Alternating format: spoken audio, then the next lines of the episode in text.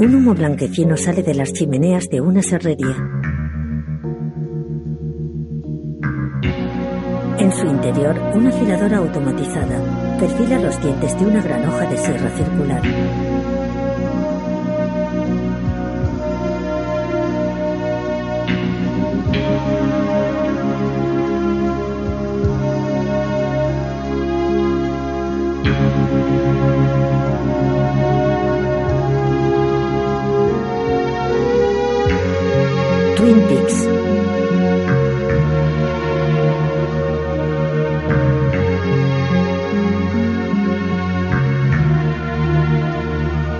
Protagonizado por Kate McLachlan, Michael O'Keefe.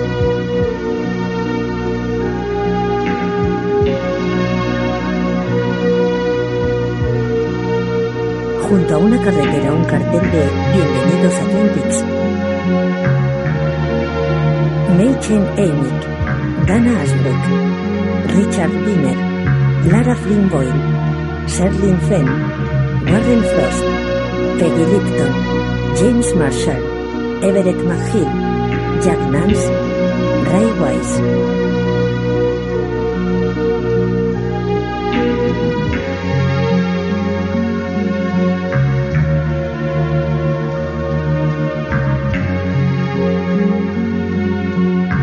Una gran cascada cae por una presa. Joan Chen es Joelyn Pachard y Piper Lowry es Catherine Martel. Ras Tamblin, Eric Dari, Mary Jo Deisanen, Harry Coth, Gary Hesberger, Michael Horst, Grace Sebrisky.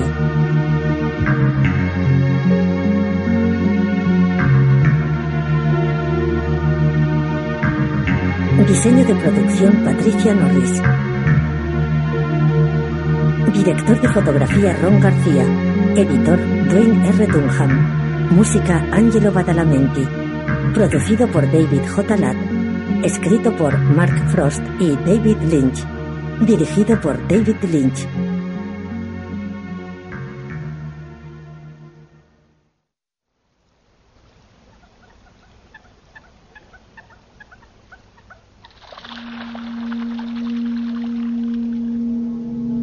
En una habitación, una joven de rasgos asiáticos se maquilla los ojos ante un espejo.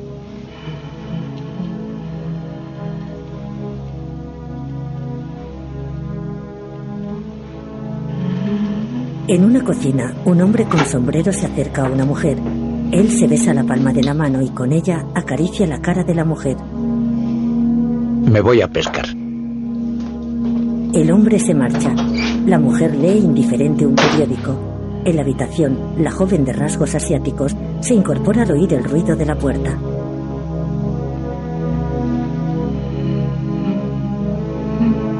En el exterior, el hombre camina por un paseo junto a la orilla de un lago. Lleva una caña de pescar. Se detiene pensativo. Tenemos viento del sur. El hombre mira hacia atrás. Algo capta su atención junto a una gran roca en la orilla. El hombre se dirige hacia la roca. Deja la caña y su mochila en el paseo y salta hacia la orilla. Avanza con paso prudente.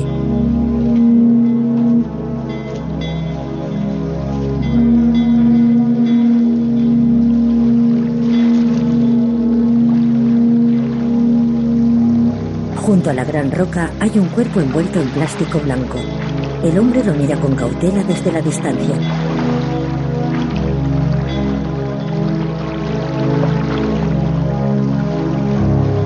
La melena castaña del cuerpo está al descubierto.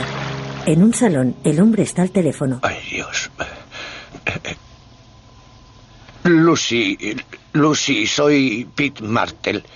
Lucy, ponme con Harry, ¿quieres? Sheriff, es Pete Martel desde la serrería. Voy a pasarlo al teléfono que está en la mesita con la silla roja. La silla roja, la que mira a la pared. Y la mesita es la que tiene encima la, la lámpara que cambiamos de rincón el otro día. El teléfono negro, no el marrón. El sheriff camina hasta el teléfono.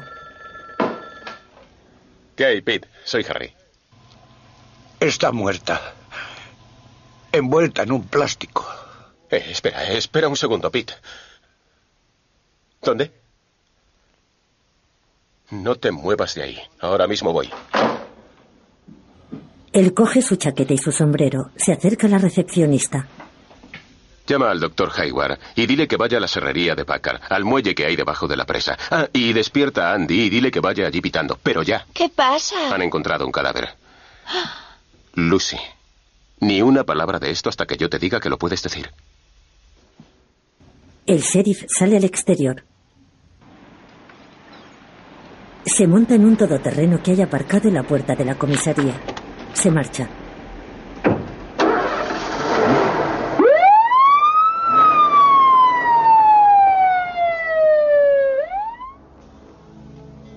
Está aquí abajo. La joven asiática y la mujer están junto a la orilla con Pete. Él les muestra el cadáver a Harry y al doctor.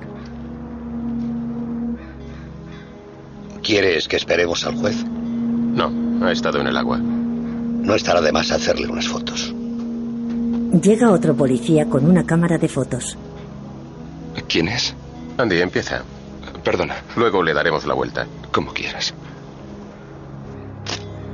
Andy toma unas fotos del cuerpo.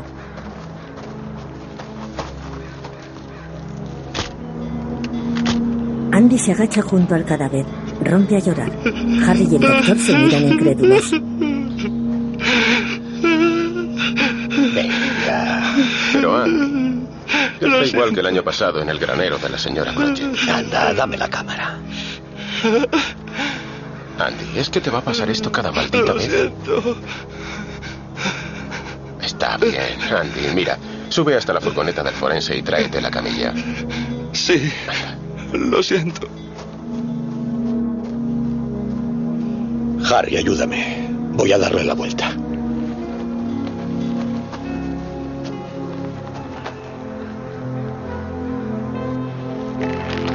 Harry y el doctor giran el cuerpo.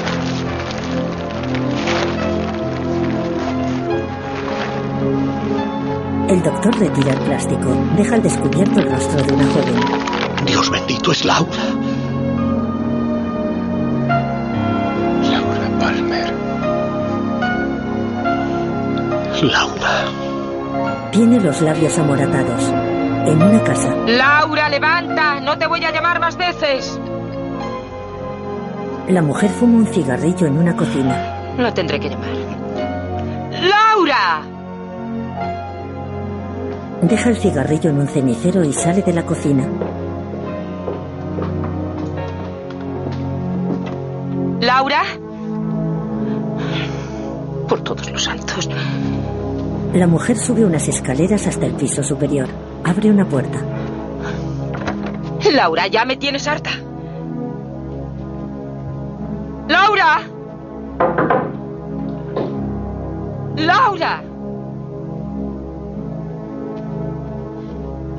Laura, cariño, ¿estás ahí? Mira en el interior de otra habitación. Vuelve sobre sus pasos y revisa nuevamente la habitación. La cama está sin hacer.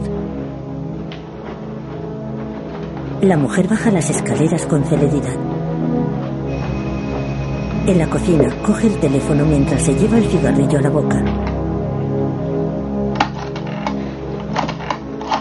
En otra cocina, una mujer masajea los hombros de un señor que lee el periódico.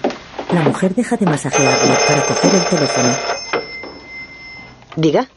Betty, soy Sara. Escucha, acabo de ir a despertar a Laura y no está. ¿Sabes si está con Bobby? Bueno, podría ser. Él se levanta todos los días a las 5 para ir a correr y luego va al entrenamiento. Podrías enterarte si puedes hablar con él. Yo, yo llamaré a la escuela. Espera, voy a ver si tengo el número del campo. Gracias, gracias, Beth. También pudiera ser que hubiese ido con Leyland. Tenía una reunión muy temprano. Oh, seguro que sí. Y si no, está con Bobby. Claro. Entonces voy a llamar antes al hotel. Gracias. Betty sostiene el auricular pensativa. Cuelga.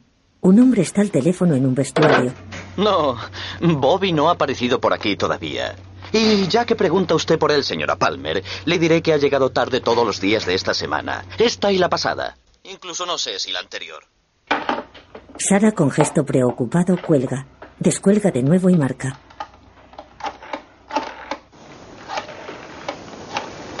En el exterior, el agua cae en una presa desde una gran cascada. Junto a ella hay un hotel. En un muro de piedra de Great Northern, una joven sale del hotel y se dirige hacia un coche. Un chofer la espera con la puerta abierta. La joven monta en el coche. Él cierra la puerta.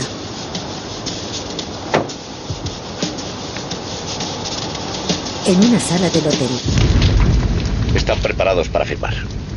¿Ni siquiera vas a mencionar que aún no hemos conseguido acceso a las tierras de Packard? Perdona. Tenemos información fiable de que la serrería de Packard subirá de precio dentro de un año. Esas tierras podemos conseguirlas ahora por menos de cuatro centavos. Venga, vamos a por esos fabricantes de quesos a su propio terreno. Ay, Benjamin. Limpio, aire puro, un ambiente muy saludable, con una calidad de vida que puede competir con la mejor oferta que se haga en nuestro país. Y esto es lo que el club de campo Goswood y sus parcelas será para ustedes. Verán, la primera vez que hablé con Sven, como es natural, estaba preocupado por la calidad de aire que tenemos. aquí. Con su permiso, voy a repetir lo que me dijo esta mañana después de haber estado corriendo. Mis pulmones nunca han estado mejor que ahora. una azafata se acerca al acompañante de Benjamin. Su esposa le llama de nuevo. Dice que es muy urgente. Ah, bien. Discúlpenme, caballeros. Vuelvo enseguida. Oye, date prisa. Así que, aquí en Twin Peaks, la salud y la industria van de la mano. Se lo paso a ese teléfono. Cójalo ahí. Muy bien, gracias. En el hall, el hombre se sienta junto al teléfono. Sí, dime. ¿Está Laura contigo? No. ¿Por qué? No se fue contigo. No, pero cálmate. ¿Qué pasa? ¿Qué es lo que ocurre? No la encuentro. No estaba esta mañana. Bueno, estará seguramente con Bobby. Tampoco encuentro a Bobby. Bueno, pues entonces está claro. Vamos, deja de preocuparte. Ya es seguro que están juntos. Pero me habría dejado una nota. ¿Cómo iba a haberse ido sin decírmelo? Bueno, bueno, cariño, tranquilízate. No le des más vueltas. busco al señor Palmer. Ahí lo tiene, hablando por teléfono. El sheriff Truman. ¿Qué? ¿Qué- qué- ¿Quién? ¿Qué has dicho? Oh, Dios mío. Dios mío, Laura. No. Laura. Leylan, por favor, dime, dime qué pasa. Palmer, ¿Algo sobre Laura? me temo que sí. El sheriff toca el hombro de Leyland con suavidad. Mi niña, dímelo. Mi, mi niña. A Leyland se le cae el auricular. No, no. Está bien. Leyland, ya están preparados para firmar. Leyland contiene las lágrimas con el rostro compungido. Leyland, ¿qué ocurre? Hija muerto. Leyland se marcha con el sheriff.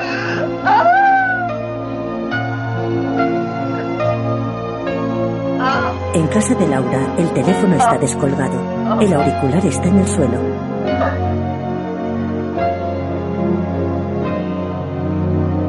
La madre llora desconsoladamente.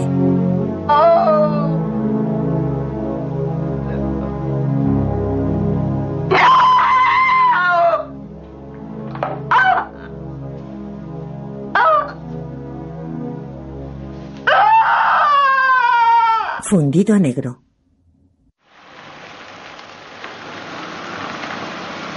Un coche modelo escarabajo aparca junto a una cafetería. En el interior de la misma, un joven de pelo negro toma café en la barra. Una chica entra. ¿Qué te ha pasado, Heidi? ¿Se te han pegado las sábanas? No, no me arrancaba el coche. ¿No sabes poner a un viejo en marcha? Yo creía que erais más puntuales los alemanes. La chica lleva el uniforme de la cafetería. Y yo creo que eso lo has dicho porque has tenido que estar haciendo tiempo. ¿Te vas ya, Shelly? Sí, a mi casa. Me voy a entrenar. Te puedo acercar, me pilla de paso. Estupendo, gracias. El chico deja dinero en la barra y se dirige hacia la salida. Shelly le sigue. Os dejo música. ¡Eh! Norma. Te veré en mis sueños. Si es que no te veo yo a ti antes. Bueno, no hagas nada que no hiciera yo. En el interior del coche.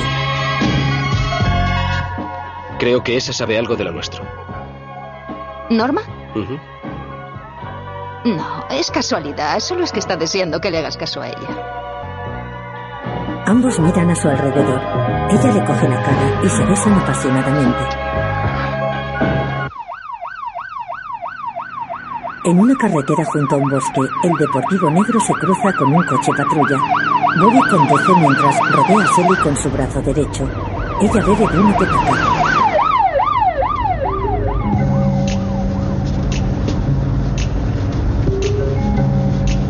Ya quisieran esto en Francia.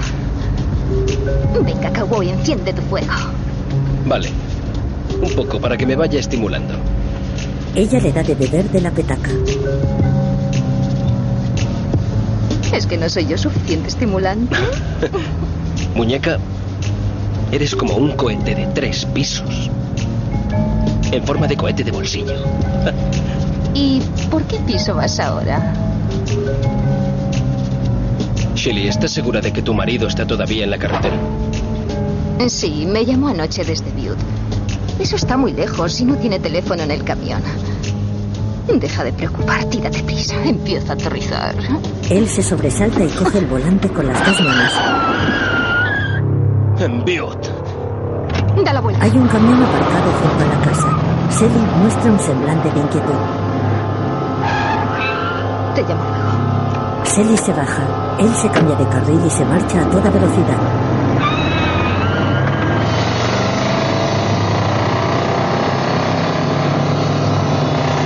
En un pasillo, el doctor está sentado en una silla. El sheriff llega con Leyland. Leyland, lo siento muchísimo. Solo 17 años. Leyland y el doctor se abrazan. Siento tener que hacerte pasar este trago. No, tengo que verla. Tengo que saber qué han hecho con mi hija. Pasa.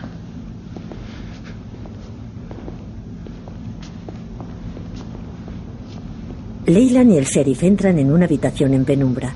Hay una camilla con un cuerpo tapado con una sábana. Un enfermero descubre el rostro del cadáver. El enfermero enciende la luz.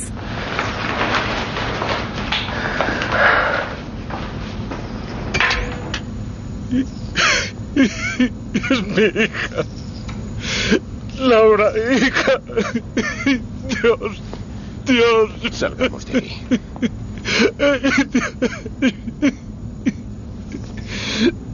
El sheriff y Leyland se marchan.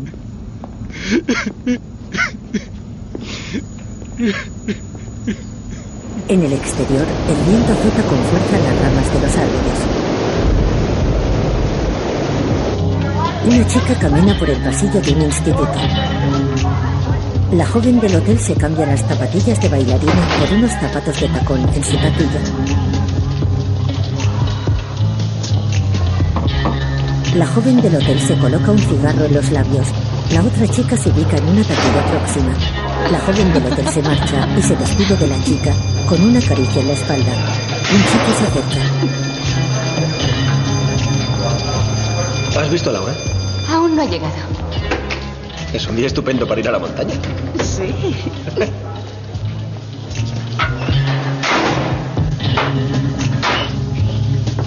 Todos los estudiantes entran en sus clases. El pasillo queda vacío. En otro pasillo. Bobby Briggs, te están buscando. ¿Quién? El sheriff. Bueno, pues aquí me tiene.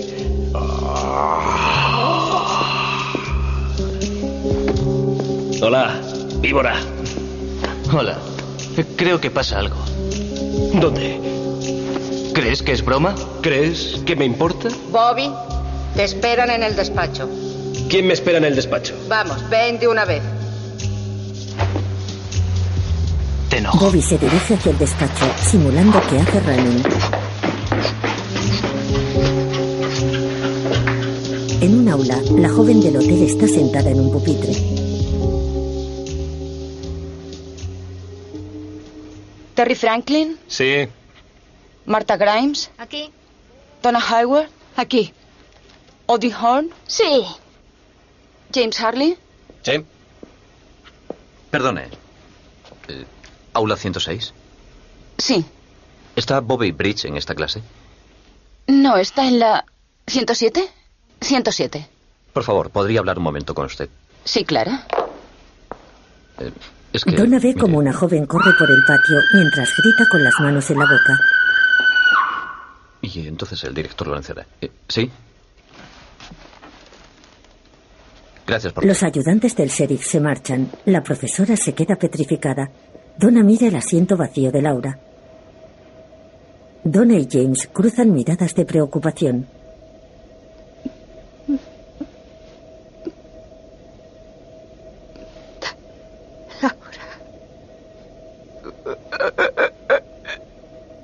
La profesora contiene las lágrimas. El director tiene algo que decirles. James parte un lápiz que tiene en la mano. Donna se tapa el rostro.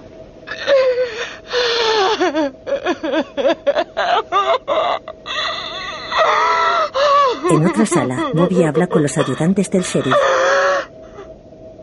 Se lo he dicho. Salí temprano, igual que todos los días. Y me fui a correr, igual que todos los días. Fui a desayunar algo a la doble R y no fui a entrenarme porque no tenía ganas. ¿Y por qué no te apetecía, Bobby? ¿Había algo que te preocupara? ¿Te encontrabas mal por alguna razón? ¿No quieres decírnoslo? Pero venga, tíos, ¿yo qué voy a decir? Yo no he hecho nada. Señor Walches, se ha extendido el rumor por toda la escuela. ¿No sería mejor que usted lo comunicara? Sí, señor Walche. Cuanto antes se lo diga usted a todos, mejor. ¿Ahora? Mejor que luego.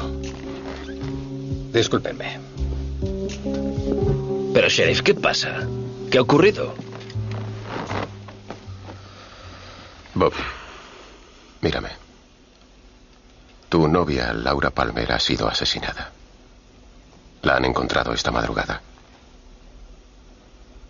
Estuvo contigo anoche y tú no estabas donde sueles estar todas las mañanas. ¿Te han dicho ya cuáles son tus derechos? Sí. Pero no sabía por qué. ¿Laura? Sí. ¿Has entendido eso de tus derechos cuando te lo han explicado? ¿Piensan que yo la he matado? Bobby, te dejaremos hacer una llamada. Llama a tus padres y que busquen un abogado para que te acompañe cuando volvamos a hablar contigo. Andy, acompáñale a hacer esa llamada. Andy coge a Bobby por el brazo y le ayuda a levantarse. Yo la quería. Y ella, Laura también a mí. ¿Cree que porque no me fuera a entrenar esta mañana he matado a mi novia? ¡Están locos! Bobby trata de zafarse. Bobby, Bobby, ya hablaremos de esto, pero más adelante. Por favor, escuchen un momento. Les habla el director Walchek. Ve- veo en el penoso deber de comunicarles que esta mañana su compañera de estudios, Laura Palmer, ha sido hallada muerta. Este es un momento terrible para todos nosotros. Para todos los que la hemos conocido. Sus amigos. Su familia. Es muy importante que todos tratemos de ayudarnos mutuamente en los momentos difíciles. La policía me ha pedido que les ruegue a ustedes que si tienen alguna información sobre las cosas que hiciera Laura, después de salir ayer de aquí. Cualquier cosa que sepan, por favor comuníquenla. Se suspenden todas las clases durante el día de hoy. Pero antes de marcharse, me gustaría pedirles a ustedes que me acompañen en un minuto de silencio, en memoria de nuestra querida Lu. Dios mío. En el aula, Donna llora desconsolada rodeada de compañeras. James tiene la mirada perdida.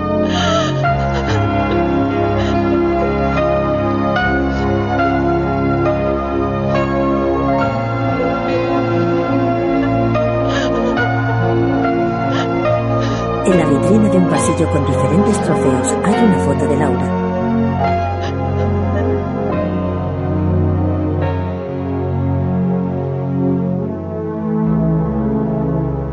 Fundido negro. En casa de Laura, la misma foto de la vitrina está en una mesa. Su madre la observa incapaz de reprimir el llanto.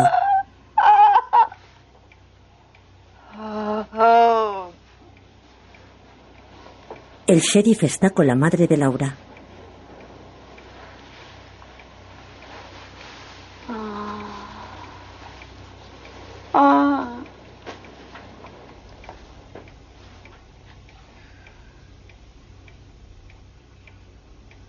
Ya puede hablar con ella. Señora Palmer, la última vez que vio a Laura, ¿sabe qué hora era? ¿La hora? Sí.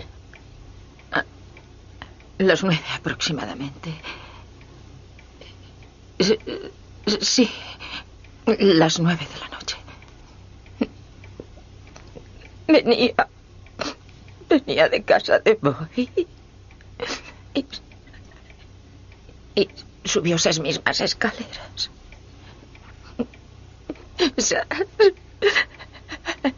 La señora Palmer mira hacia el techo sorprendida.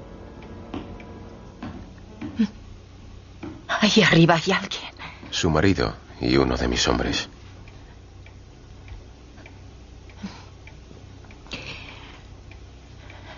Desde luego ella hubiera sido incapaz de hacer esos ruidos.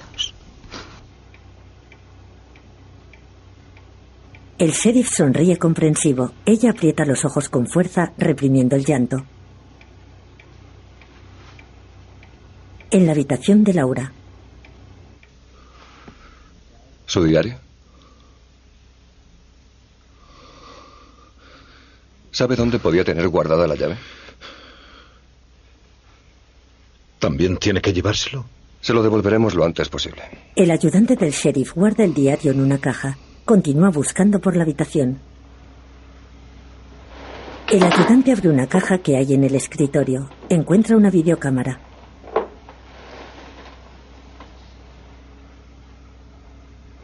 ¿Le dijo ella algo?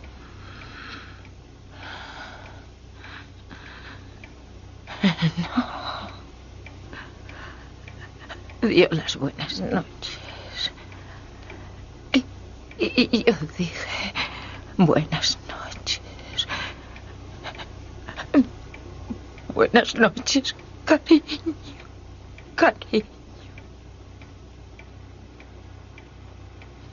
El sheriff hace un gesto a Andy con la cabeza para que conteste al teléfono. Señora Palmer, ¿puede recordar si hizo o recibió alguna llamada de teléfono? Oí que sonó el teléfono. Una vez. ¿Sobre qué hora? No tengo idea de quién era. Andy regresa. Harry. El sheriff se levanta y se ubica frente a él. Era Lucy. Ha llamado un tipo que trabaja en la serrería de arriba, Janet Pulaski. Dice que su hija no volvió anoche a casa. Y que tampoco ha asistido hoy a la escuela. Una sierra de gran tamaño parte un tronco de madera. Los troncos pasan un circuito que los desplaza por la serrería. Pete hace cálculos sentado a una mesa. Dos por cuatro, cuatro por ocho, dos por cuatro, cuatro por ocho, dos. Eso va en contra de los intereses de la serrería. Y no huyas de mí de esa manera. Vuelve aquí ahora mismo. No vas a ir a ninguna parte y no vas a decirle a nadie absolutamente nada. Catherine. Lo siento si esto te ofende. Yo soy la propietaria de esta serrería. Una propietaria que no tiene ni idea de cómo funciona. Por eso tengo yo que dirigirla. Hasta ahora nunca quise imponer mi voluntad. Sin embargo, debía hacerlo. No cerrarás la serrería. Catherine. Eso debo decidirlo yo. Pete. Desconecta el interruptor. Pete, ni se... La joven asiática y Pete se miran con complicidad. Oh, Catherine, por favor. Sorti, di a los chicos que bajen el interruptor. Eso es. Catherine se marcha. La joven asiática se sienta en la mesa. Coge un micrófono que hay sobre ella y se sitúa frente a él. Por favor, escuchen. Soy Josie Bakar. Acabo de decidir que, después de lo ocurrido, se suspenda hoy el trabajo. Puta. Esta mañana, como saben, fue encontrado el cadáver de la señorita ¿Cómo se Laura? Palmer al lado de nuestro muelle. Queda despedido. Y ahora, uno de sus compañeros de trabajo, el señor Janek Pulaski, acaba de enterarse de que su hija, una amiga de Laura, falta de casa también desde anoche. Así que durante todo el día de hoy quedará suspendido el trabajo. Se cierra la cerería. Tal vez puedan así pasar el día con sus familias. Gracias por su atención. Una sierra se detiene en seco.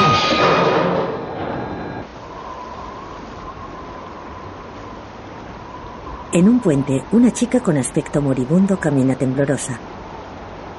Un hombre cierra una llave de riego. Se percata de la presencia de la chica y se acerca sorprendido.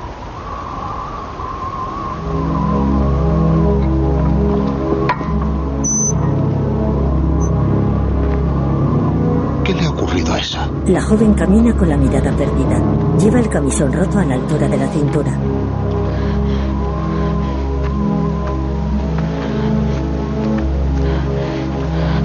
Una moto transita por una carretera.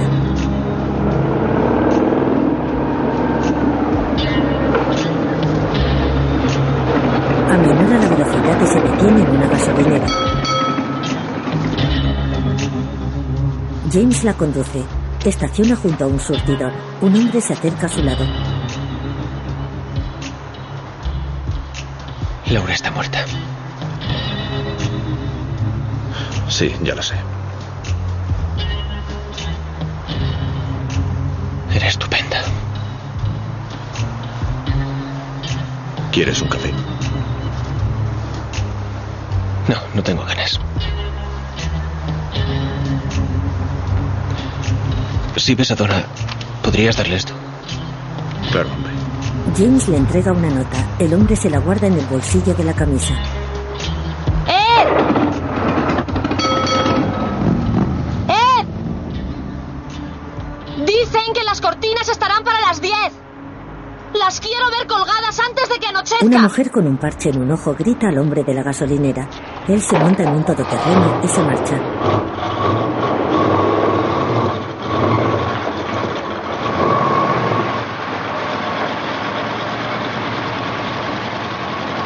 El interior de un coche, un hombre trajeado conduce con una grabadora en la mano izquierda. Diane, 11.30 de la mañana del 28 de febrero. Estoy llegando a Twin Peaks, 8 kilómetros al sur de Canadá y 18 al oeste del estado. No había visto tantos árboles en toda mi vida. Como diría Phil, es mejor vivir aquí que en Filadelfia. Estamos a 12 grados, el cielo está medio encapotado. Lluvioso, diría un meteorólogo.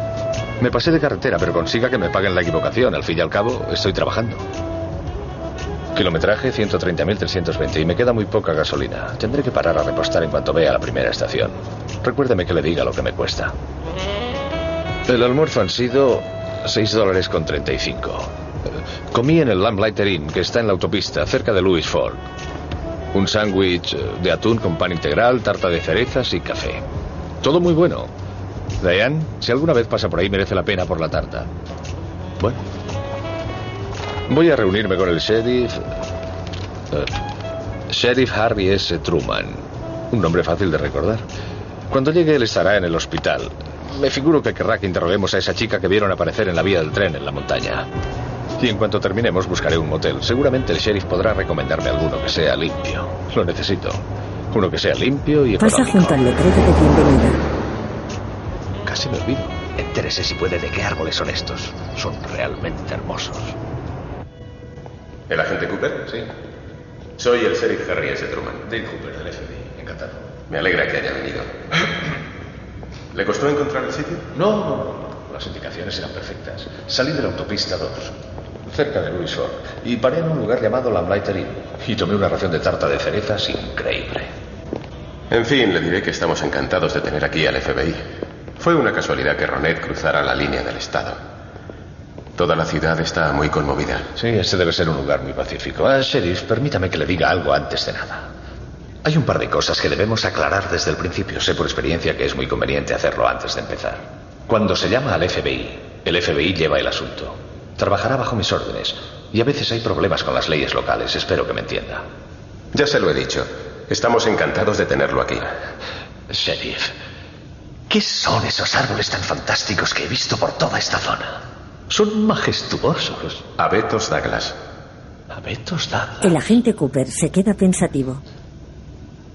¿Podrían proporcionarme una copia del informe del juez sobre la chica muerta? Todavía no se ha hecho la autopsia. Pero si quiere, le llevaré abajo al depósito cuando terminemos aquí. Ah, estupendo, sí. Llegan al mostrador de urgencias. Doctora Selby. Hola, El agente especial del FBI, Cooper. Encantada. ¿Qué tal está la chica? Aún bajo el shock, pero recuperándose poco a poco. ¿Podría verla? Por supuesto, pase. Siguen a la doctora hasta la camilla de la paciente. Es la chica moribunda del puente.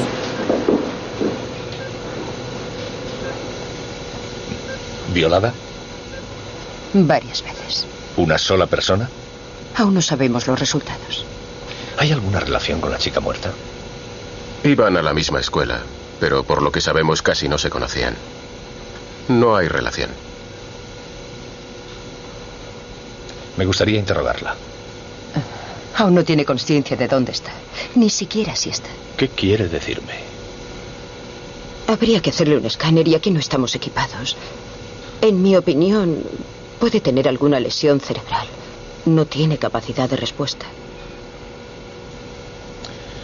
Lo que sí podré es examinar sus dedos. La doctora mira dudosa al sheriff. Él se encoge de hombros. Hágalo.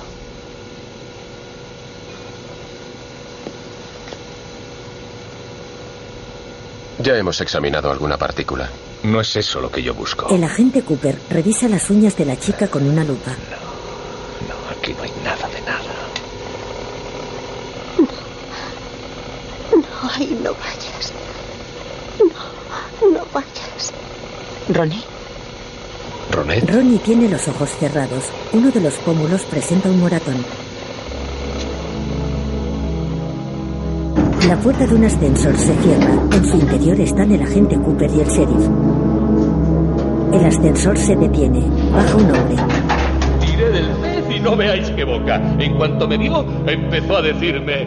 "Oh, ¡Eh! Un doctor intenta alcanzar el ascensor. El sheriff aparta la mirada y la puerta se cierra. En otra planta, ¡Harry! Doctor Jacobi. Terrible, terrible tragedia. Sí. el doctor lleva tapones en los oídos. El agente Cooper le observa con curiosidad. Le presento al agente especial Cooper. ¿Gary Cooper? Agente Cooper. Ah, ¿FBI? Premio. Doctor Loren Jacobi, agente Cooper. Laura era paciente mía. Si van ahora al depósito, ¿les importaría que fuera con ustedes? A mí sí. ¿Por qué quiere ir? La ley no lo permite, doctor Jacobi. Ah, bueno, no se ofendan. Pensé que podría ayudarles. Y así es. Pero en otro momento. Oh, les entiendo perfectamente. Ay, por cierto, sus. sus. Los padres de Laura.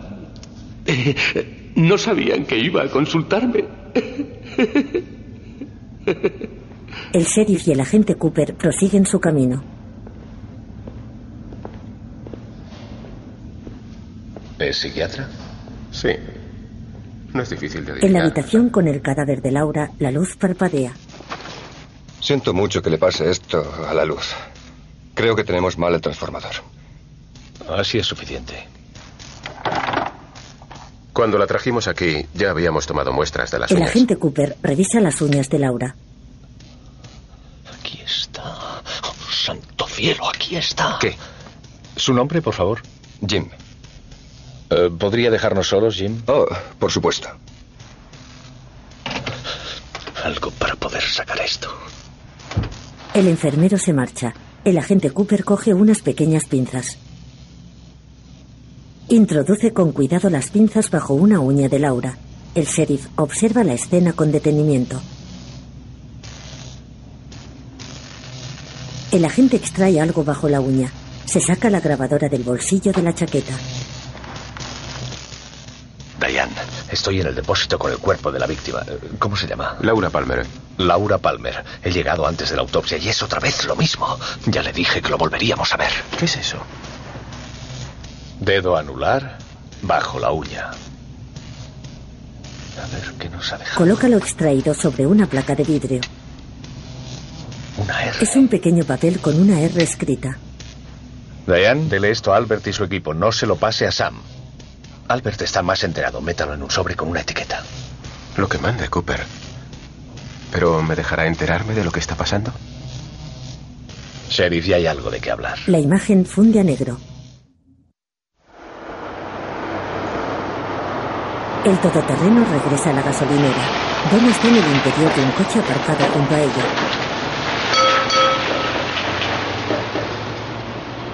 Se baja del coche y se acerca al todoterreno.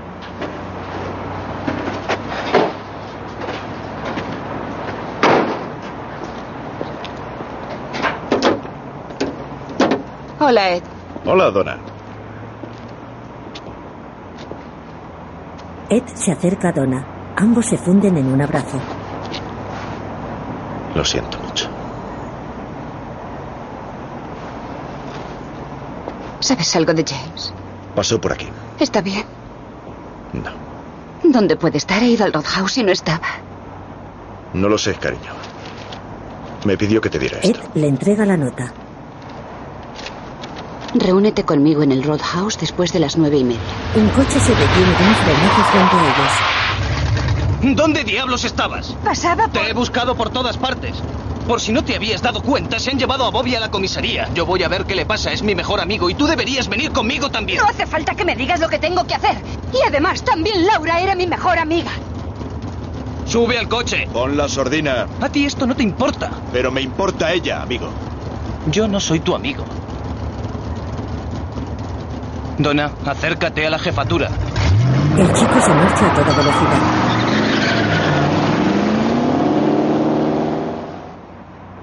Soy como nadie para elegirlos. ¡Ed! ¿Es que esperas a que las cortinas estén colgadas? Ya voy. Como ves, todos sabemos elegir. Eh, dadme un favor. Si James pasara por aquí, dile que lo estoy buscando. Descuida. Y Donna. Tranquila. Sí. Donna se dirige a su coche. Ed la observa preocupado. En la comisaría. La cinta que hemos visto es la que encontramos en el dormitorio de Laura. Ya. Hasta cierto punto me gustará mucho enseñársela a su novio. Cuando quiera. ¿El informe del forense? Sí, sí. Ya está. La llave aún no. La buscamos. El agente Cooper fuerza el candado. Consigue abrirlo. ¿Por ¿Por qué no? Saca su grabadora de la chaqueta.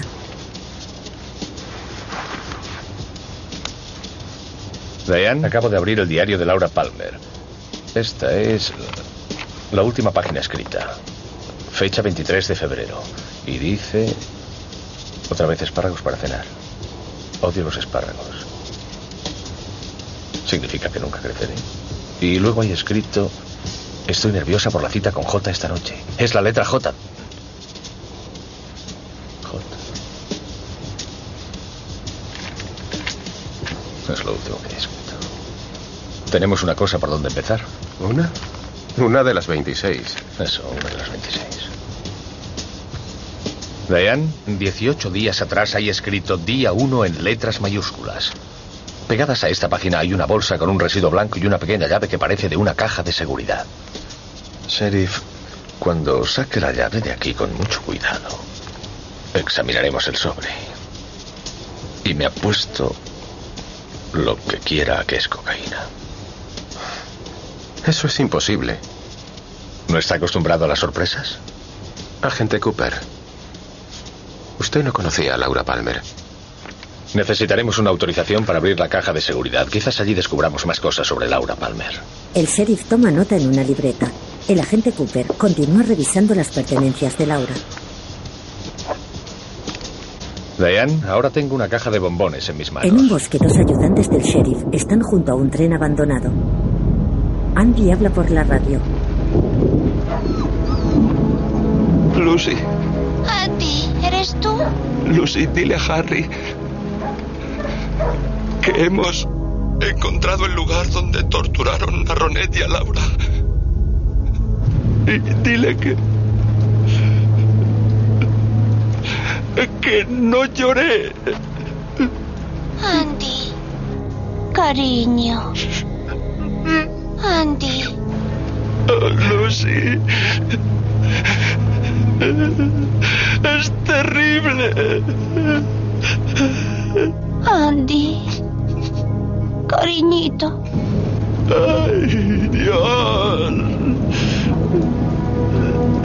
Andy deja la radio. Se lleva las manos a la cara. En comisaría. Bobby, antes de nada dime si te han advertido de tus derechos constitucionales. Sí. ¿Mataste tú a Laura Palmer? ¡No! Ella estuvo en tu casa anoche hasta aproximadamente las 9.30, ¿verdad? Sí. ¿Bobby? Sí, señor. ¿Volvió a su casa sola? Sí. La semana pasada os peleasteis, ¿no es así? ¿Y eso qué importa? Yo podía discutir con ella, o cantar con ella, o saltar a la comba con ella. ¿Y eso qué tiene que ver con esto? Yo no la maté. El agente Cooper muestra una amplia sonrisa.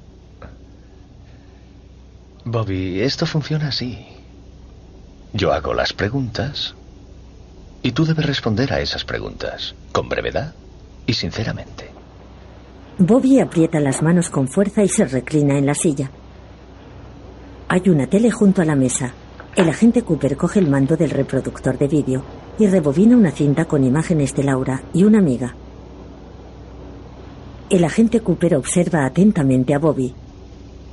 ¿Grabaste tú este vídeo? Bobby? Bobby lo mira sorprendido. No.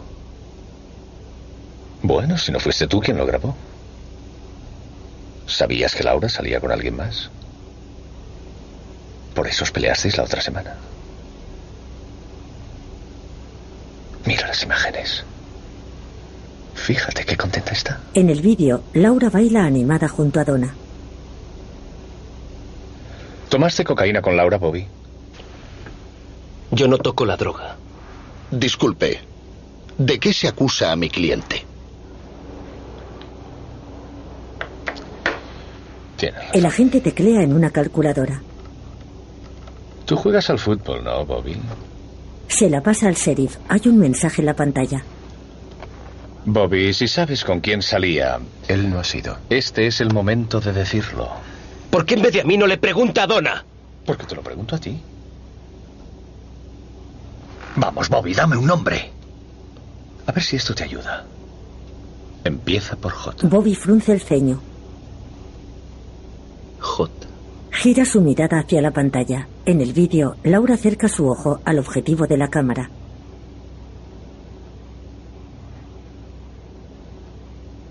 No.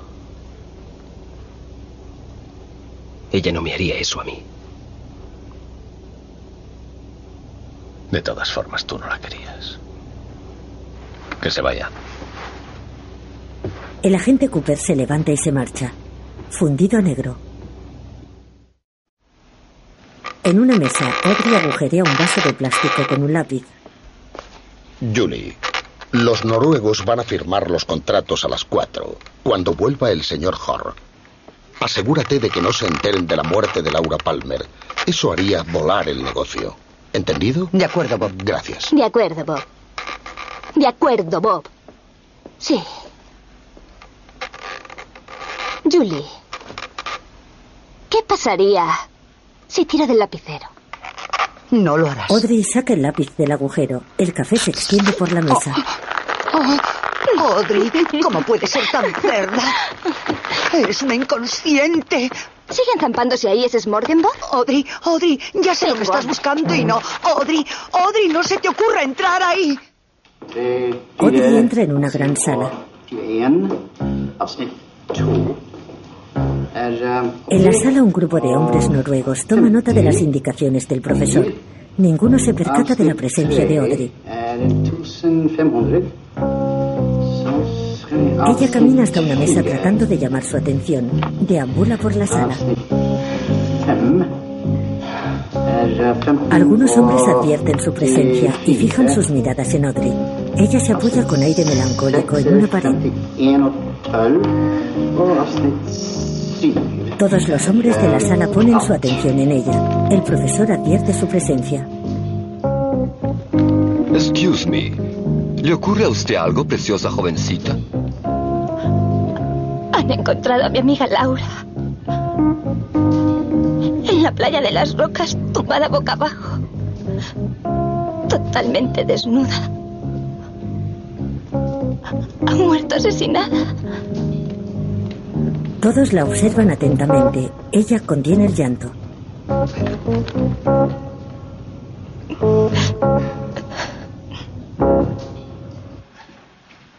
En comisaría, Víbora está en un pasillo. Llega Bobby.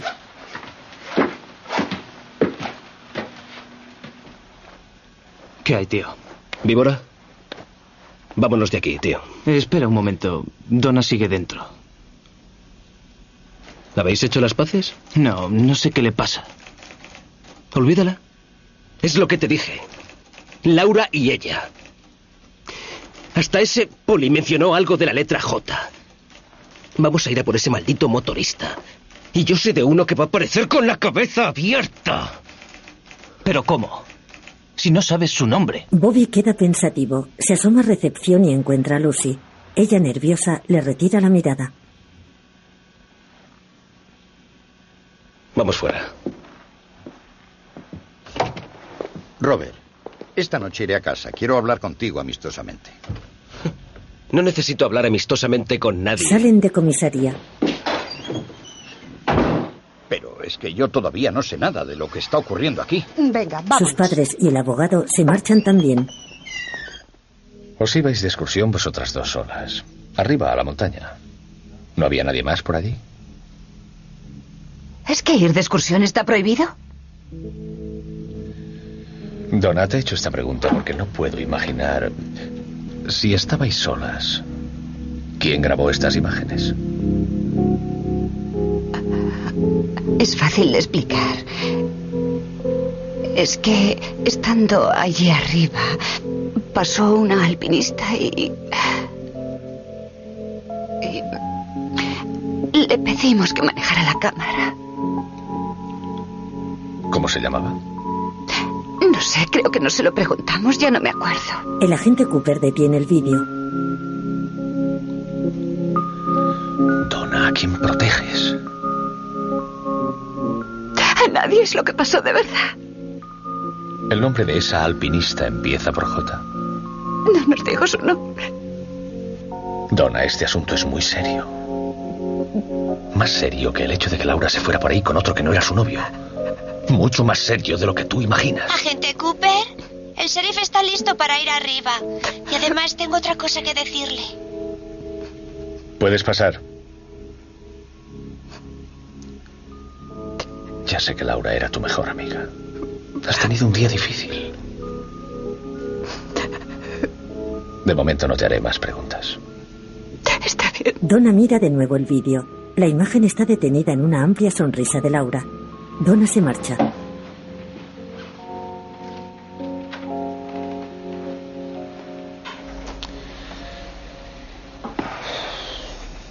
Pase, Lucy. Diga a la gente Cooper lo que yo. Sí, señor. Bueno, ¿se acuerda de cuando acabó con Bobby Bobby se marchó? Pues sus padres estaban de pie cerca de la puerta con su abogado. Y Bobby salía libre y se encontró con su amigo Mike que estaba apoyado en el pasillo, justo junto al surtidor que está pegado a mi oficina. Vale, vale. Bueno, yo hacía como que escribía. Pero lo que hacía era escuchar lo que ellos hablaban. Y bueno, no dijeron exactamente de quién estaban hablando, pero bueno, esto es lo que dijeron. Dijeron que la persona que buscamos es un motorista. Sí. Sí. El agente Cooper rebobina el vídeo. ¿Puede ser una pista? Santo cielo. Cielo, santo. En la pupila de Laura se refleja una moto.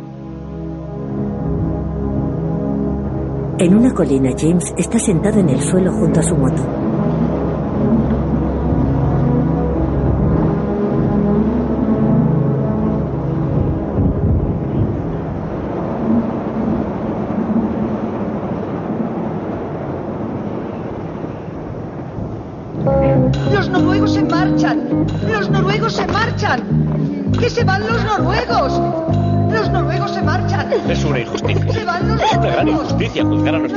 Por un hecho aislado.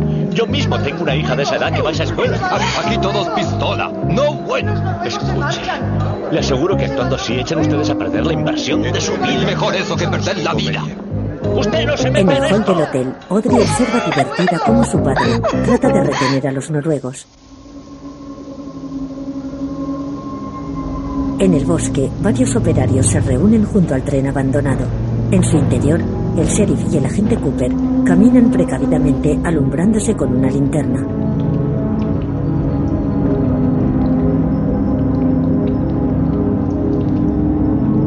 Hay manchas de sangre en el suelo y en la pared.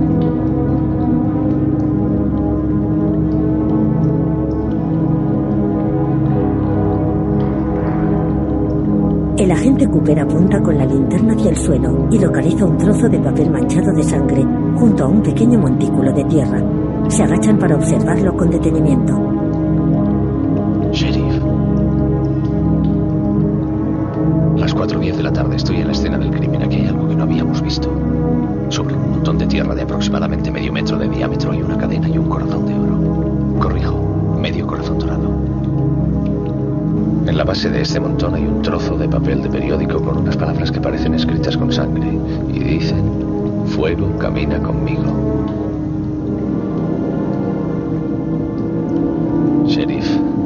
Usted y yo tenemos que descubrir quién tiene la otra mitad del corazón. Fundido blanco. En la colina, James sigue sentado junto a su moto.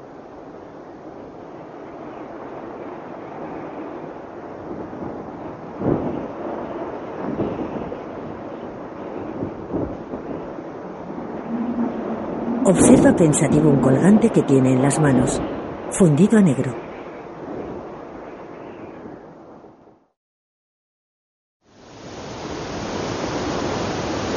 En el hotel, Audrey está sentada a una mesa con su madre.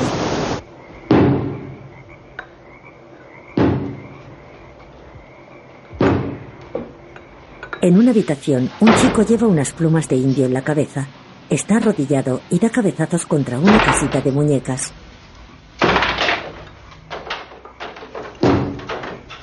Señora Horn. Creo que sería conveniente que le hablara usted a Johnny. Así que cree que sería conveniente. Puede decirle usted misma Johnny una vez más que no vendrá Laura esta tarde a darle clase. Ni mañana por la tarde, ni pasado mañana. No creo que sea tan difícil hacerle entender una cosa así. La criada vuelve a subir las escaleras.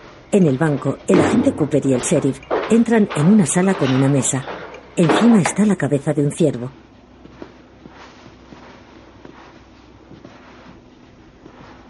¿Se ha caído?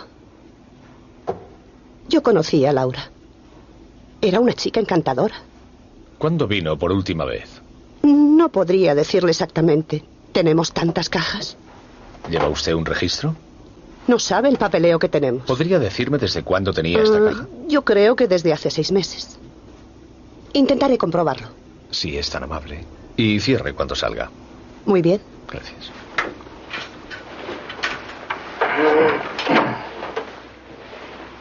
La mujer se marcha. El agente Cooper abre la caja que les ha entregado la mujer. ¿El Fleshworth? ¿Qué cosas? El agente saca una revista y un fajo de billetes del interior de la caja.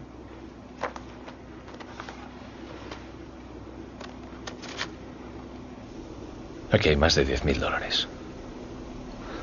Eso no sale de vender galletas.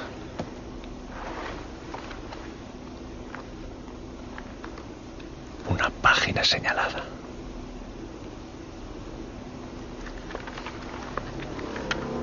Aquí está la relación con Ronet Pulaski. No El puedo agente creer. abre la revista. En ella hay una foto de Ronnie junto a una imagen del camión de casa de Shelly. En el interior de la casa. No solo por la forma en que apareció, sino por todas las circunstancias que le precedían cuando el obrero de la fábrica la vio. Shelly, por favor, ¿quieres apagar la televisión? ¿Por qué, Leo? Quiero ver esto. Shelly, quita la televisión. hacían fácil la suposición de lo que a la pobre joven le había acontecido. Sigue siendo Anda, ven a ayudarme. Siéntate a mi lado. Shelly se sienta junto a su marido.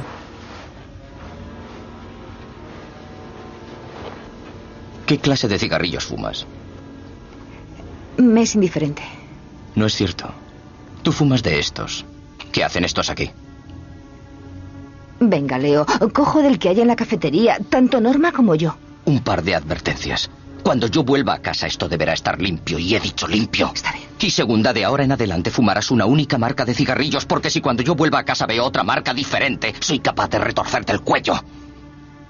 Leo, cariño, no tienes por qué desconfiar de mí. Exactamente. Él da un trago a una cerveza. En la gasolinera de Ed.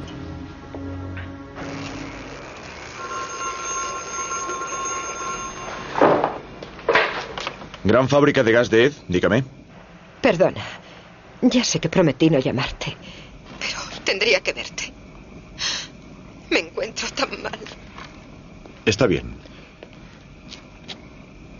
Iré por el Roadhouse hacia las nueve y media. Gracias, Ed.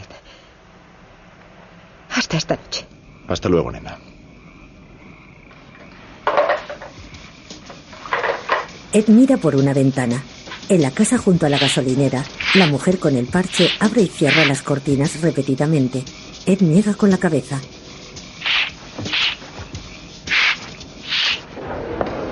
Creo que ya he visto el rabo del conejo. ¿Del conejito de patas blancas? ¿Patas blancas? Sí. De patas blancas. De patas blancas. El agente y el sheriff están sentados frente a una multitud. ¿Quién es ese bombón? Una de las mujeres más bellas del estado. La señora Packard. ¿De la serrería Packard? Sí. ¿Y el señor Packard? Murió en un accidente en su barco el año pasado. Andrew Packard construyó realmente esta ciudad. A ella la trajo de Hong Kong hace seis años. Al morir le dejó todo, lo cual no le gustó mucho a su hermana. ¿Qué es esa que está con ella? Un auténtico frigorífico. ¿Y ese admirador que la saluda? Benjamin Horn, un pez gordo, dueño de media ciudad. No va por ella, va por sus tierras. Benjamin le dice algo al oído a Josie. Ella parece molesta.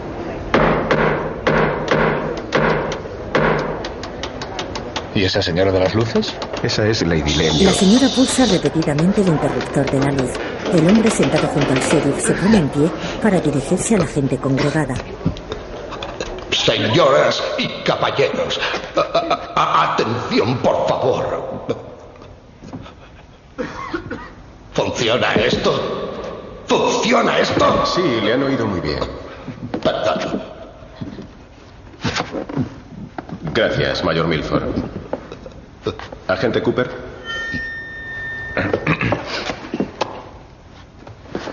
Gracias, sheriff. Señoras y señores, soy de la Oficina Federal de Investigación, agente especial Dale Cooper. Hace ahora casi un año, en una ciudad al sudoeste de este estado se encontró el cuerpo de una muchacha llamada Teresa Banks. Sin familia, nadie que se presentara a reclamarla, no fue noticia. Hasta el día de hoy. Hay irrefutables similitudes que por razones obvias no puedo desvelar que nos llevan a la conclusión de que Laura Palmer es la segunda y Ronette Pulaski hubiera sido la tercera víctima del mismo asesino. Existe la posibilidad de que la persona que cometió esos crímenes sea vecino de esta ciudad. Probablemente es alguien que conocen. Ustedes dirigen esta comunidad y es muy importante que esto no se convierta en una caza de brujas. Sugiero que durante un tiempo haya un toque de queda especial para los menores de 18 años. No les permitan deambular por la calle y eso puede que les enseñe a protegerse durante los próximos días o incluso semanas. Y les recuerdo que estos crímenes se cometen de noche. En la oscuridad de la noche, un semáforo cambia a rojo. Fundido a negro. La madre de Donna está en una silla de ruedas. Cuando me fui de su casa, Sara dormía. Leyland se había encargado de todo durante el día. No sé, no sé si yo hubiera podido. Pobrecita. Pobre Sara. Eileen, esa brutalidad. Parece cosa de... Lo sé. No han dejado muchas pistas, como era de suponer. En el lugar del crimen, nadie más sabe esto. Encontraron parte de una cadenita y medio corazón de oro. Eran de Laura. Lo saben porque lo llevaba puesto en el vídeo que encontraron de su excursión. Te cuento todo esto porque Donna también está en ese vídeo con ella y no quiere decirles quién lo grabó o quién más estaba con ellas. Y bueno, dicen que seguramente el asesino tiene el otro medio corazón. Donna escucha la conversación desde las escaleras de la casa. La sube y entra en una habitación.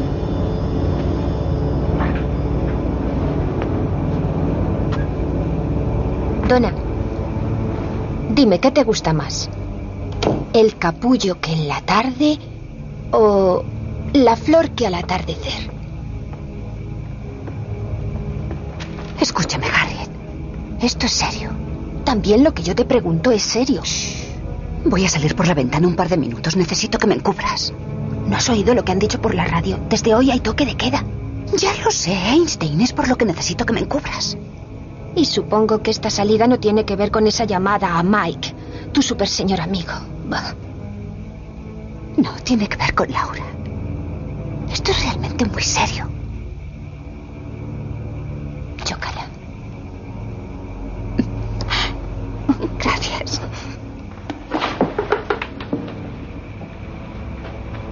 Don avanza sigilosa hacia la ventana. La abre y se marcha.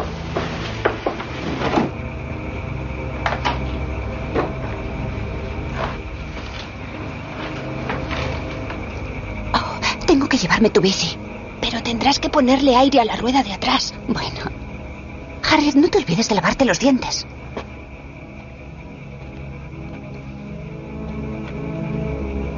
Naturalmente.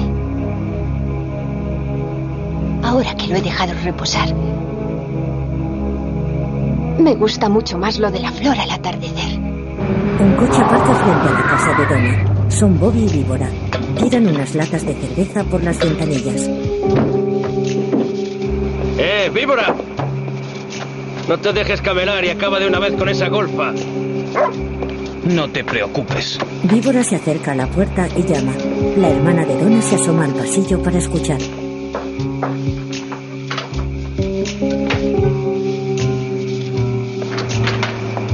Hola, señor Hayward. ¿Esto podría hablar con Donna?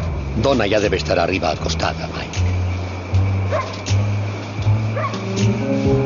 No beberás conduciendo, ¿verdad? Bueno, estamos un poco machacados por lo ocurrido. Además, es Bobby el que conduce. Iré a ver si quiere bajar. Mike, si no te importa, espera ahí fuera. Bobby bebe cerveza de pie sobre el capó del coche. El padre de Donna sube a la habitación. El hombre propone y Dios dispone. ¡Vamos, víbora! ¿Y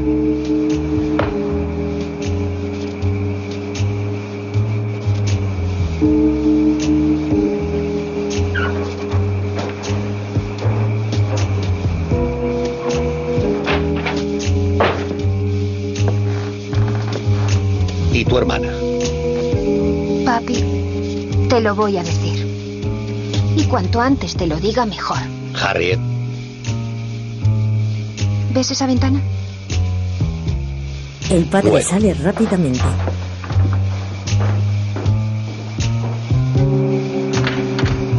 Donna no está. ¿Quiere decir que se ha escapado? Tal vez tú tengas idea de dónde ha podido ir. Ayúdanos a encontrarla. No se preocupe. Claro que voy a encontrarla. Víbora se marcha con paso decidido. ¡Al Roadhouse! ¡Venga, sube!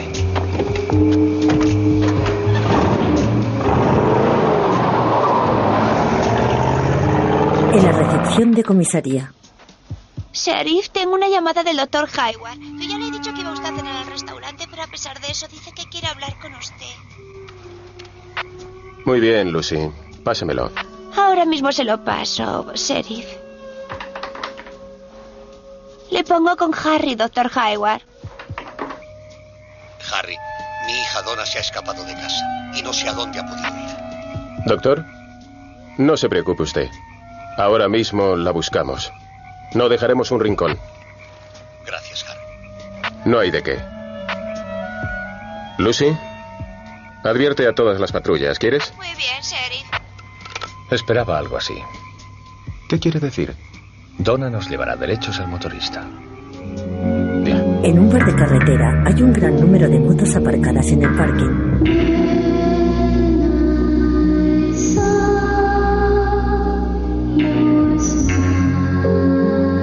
Una mujer sobre un escenario. Así que me he pasado la tarde colgando cortinas. ¿Cortinas? Ed está con Norma. Muchas.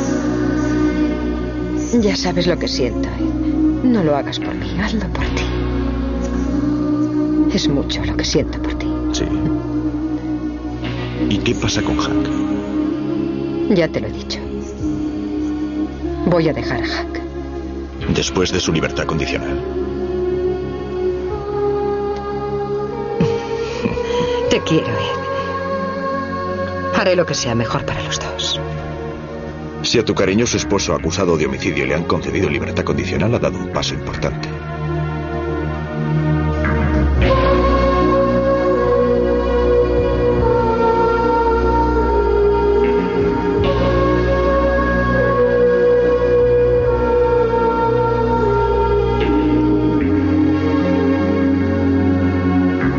En el coche patrulla. ¿Sabe por qué voy despacio? ¿Por qué va despacio? Dígamelo, nunca acertaría. Porque es lo que hay que hacer en una ciudad donde la luz ámbar aún significa más despacio y no más a prisa.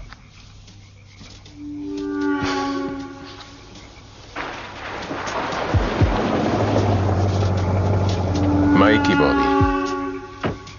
No me extrañaría que tuviéramos jaleo esta noche. Víbora y Bobby entran en el bar.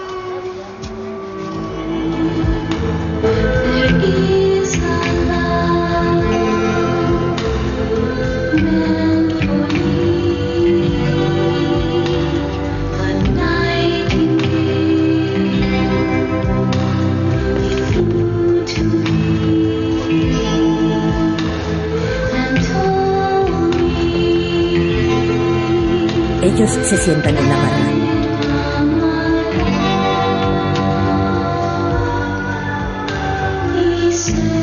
Scotty, mira quiénes acaban de entrar.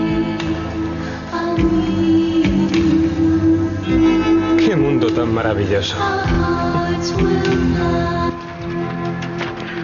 Y va a ser antes de lo que... Donna llega en bici.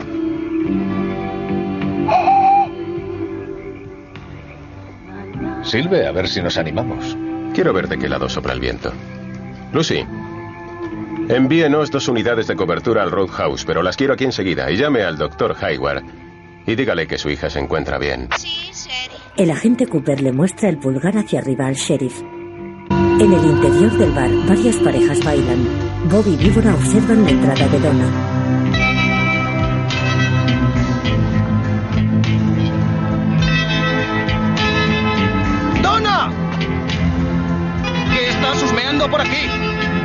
Víbora va hacia Donna y la coge por los hombros. Atentos, muchachos. Igual que ella. ¡No me Eres toques! exactamente ¡Déjame igual que paz! Laura. ¡Quítame las manos de igual. encima! ¡Vete al infierno! ¡Quítame las manos de encima! Basta. ¡Y déjame! de aquí! ¡Yo le trata de detener a Víbora. ¿Quién tiene una llave inglesa? Bobby le propina un puñetazo a Ed en el costado y le derriba. Varios jóvenes cargan contra Bobby y Víbora. Chicos, ¿estáis cubiertos? Venga, corre.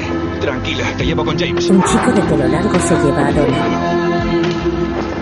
Salen al exterior y corren hacia una moto. Joy Paulson. ¿Será nuestro J? No, la va a llevar a ver a alguien más.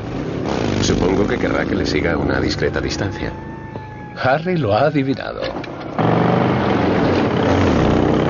El sheriff y el agente Cooper siguen a la moto de Joy.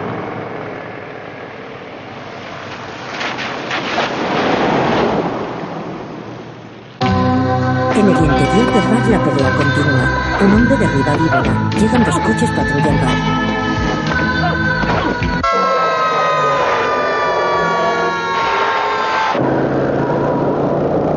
¡Agárrate!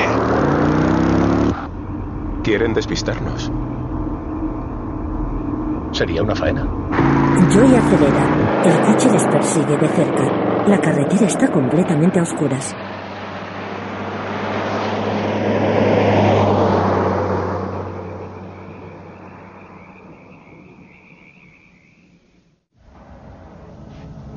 Los hemos perdido.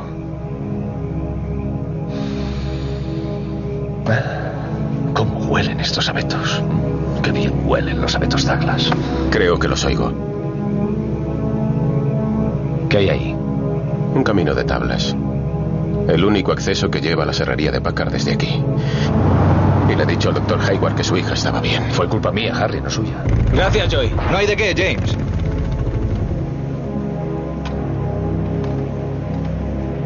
Joy deja a Donna con James y se marcha. James se apoya en su moto.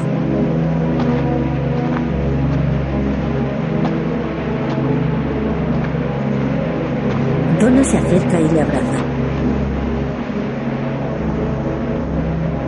James.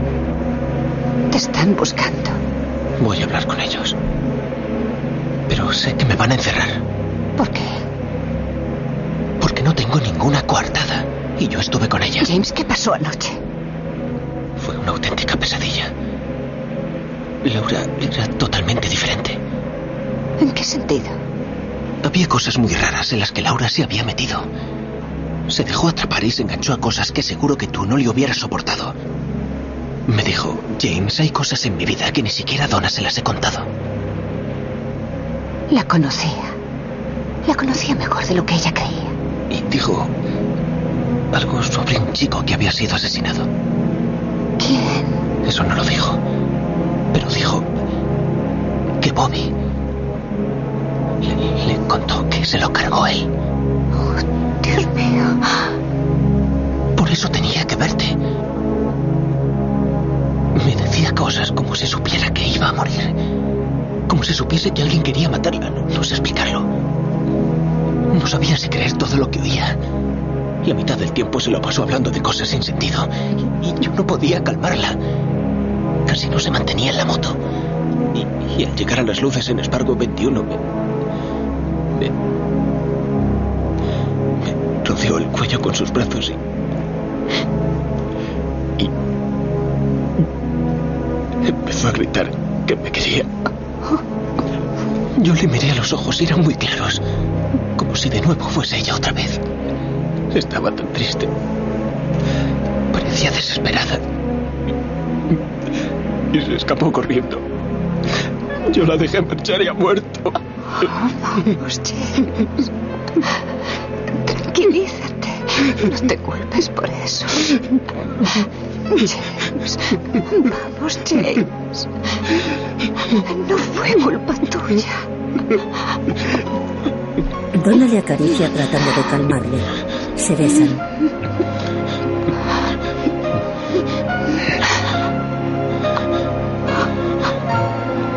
Dios mío.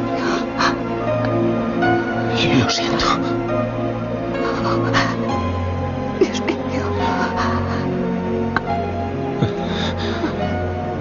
He cambiado de idea. No, no lo siento. Se miran fijamente a los ojos. Ella le acaricia la cara.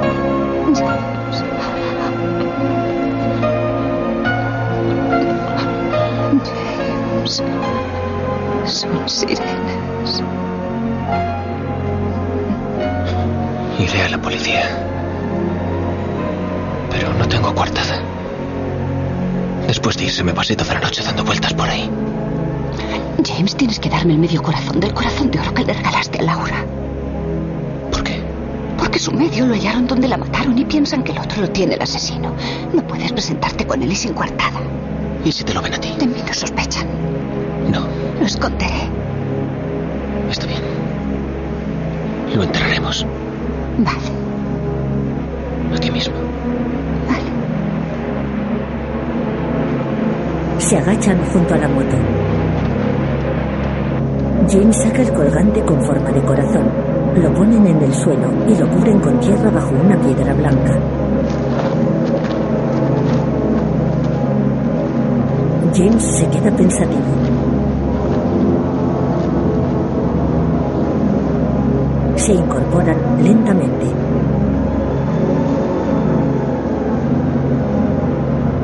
Te llevaré a casa.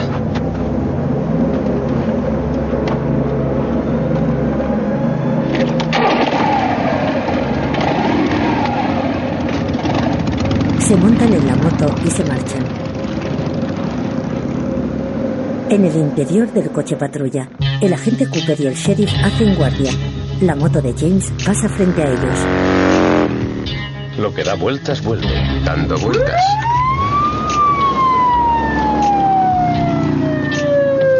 Comienza la persecución.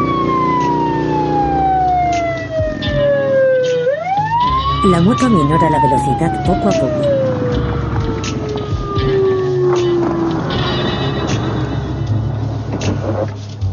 No es Joy, es James Harley.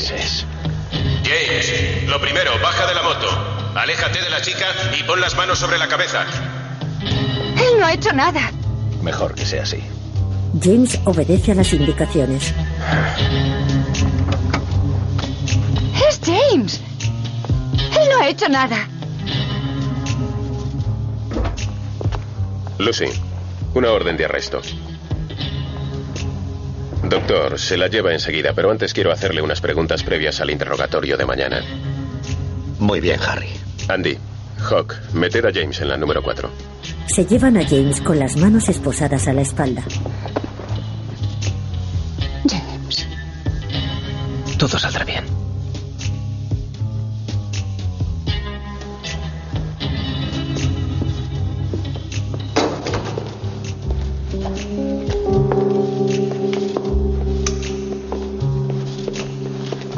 Calabozo meten a James en una celda. Bob y Víbora están encerrados en una celda contigua. Luego vendremos a poner todo en orden.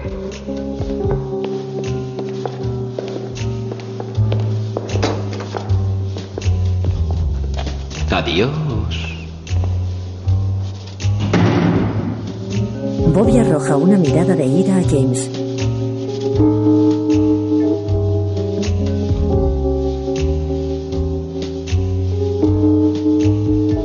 Donna y su padre montan en el coche. Perdón, papá. Donna, después de lo que ha pasado, No hace falta que te diga todo lo que hemos sufrido tu madre y yo esta noche. Pero yo sé que tú nunca habrías hecho una cosa así si no existiese una razón para ello. Y ahora tenemos que enfrentarnos con otro grave problema. La bici de tu hermana. La dejé en la trasera del Roadhouse. Bien, pues tendremos que ir a recogerla. Y además, creo que le prometiste que le inflarías la rueda trasera. Ya lo hice. Estamos muy contentos de tener una hija como tú. El sheriff y el agente Cooper entran en una sala en la que hay café y donuts. El sueño de un policía. Sí. Lucy lo prepara todas las noches. Sheriff, ¿está todo bien?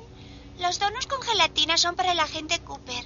Y también hay descafeinado. Lo he puesto por Andy porque está tomando tanto café últimamente. Sí, gracias, Lucy. Vuelva ya al trabajo y no escuche. Oiga, sheriff. ¿Me podría aconsejar un hotel que sea bueno? Hotel o motel, que sea bueno pero que no sea demasiado caro. Hay uno estupendo, el Gran Norte. Porque sospecho que tendré que quedarme algunos días. Y en esos moteles le prometen a uno una cosa y a la hora de pagar ya es otra historia. Lo que necesito es una buena cama, un baño, un teléfono y un televisor para pasar el rato por si alguna noche me puedo ir temprano. Sigo pensando que lo mejor es el Gran Norte. Adjudicado. Bueno, ya es muy tarde. Se estrechan la mano. El agente Cooper se levanta y saca su grabadora. Diane, son las 12.28. Me tendré que quedar por un tiempo en un lugar llamado Hotel Gran Norte. El sheriff me conseguirá buenos precios. En el calabozo. Cuando menos te lo esperes.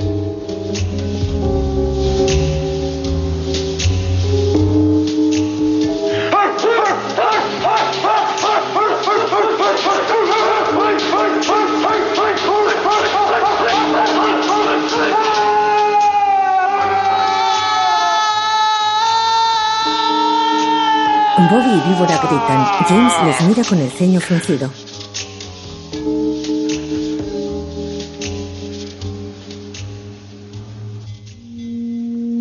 El sheriff llega a una casa. Hola, sheriff. Hola, Joe. Tengo entendido que quería ver al sheriff cuanto antes. Sí, así es. Cuanto antes. Josie le coge de las manos. Se besan apasionados. Catherine les observa a través de una ventana mientras habla por teléfono. Está aquí otra vez. Vamos a quedar en algún sitio. Hablaremos de ello. Muy bien.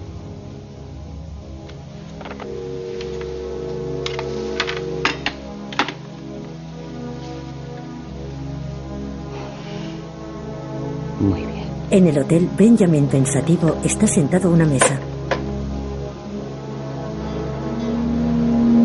Debió ocurrir más o menos a esta hora. Hace 24 horas. Estoy asustada. Josie y el sheriff miran al horizonte abrazados. En la oscuridad de la noche, el semáforo está en rojo. En su casa, la madre de Laura está dormida en el sofá.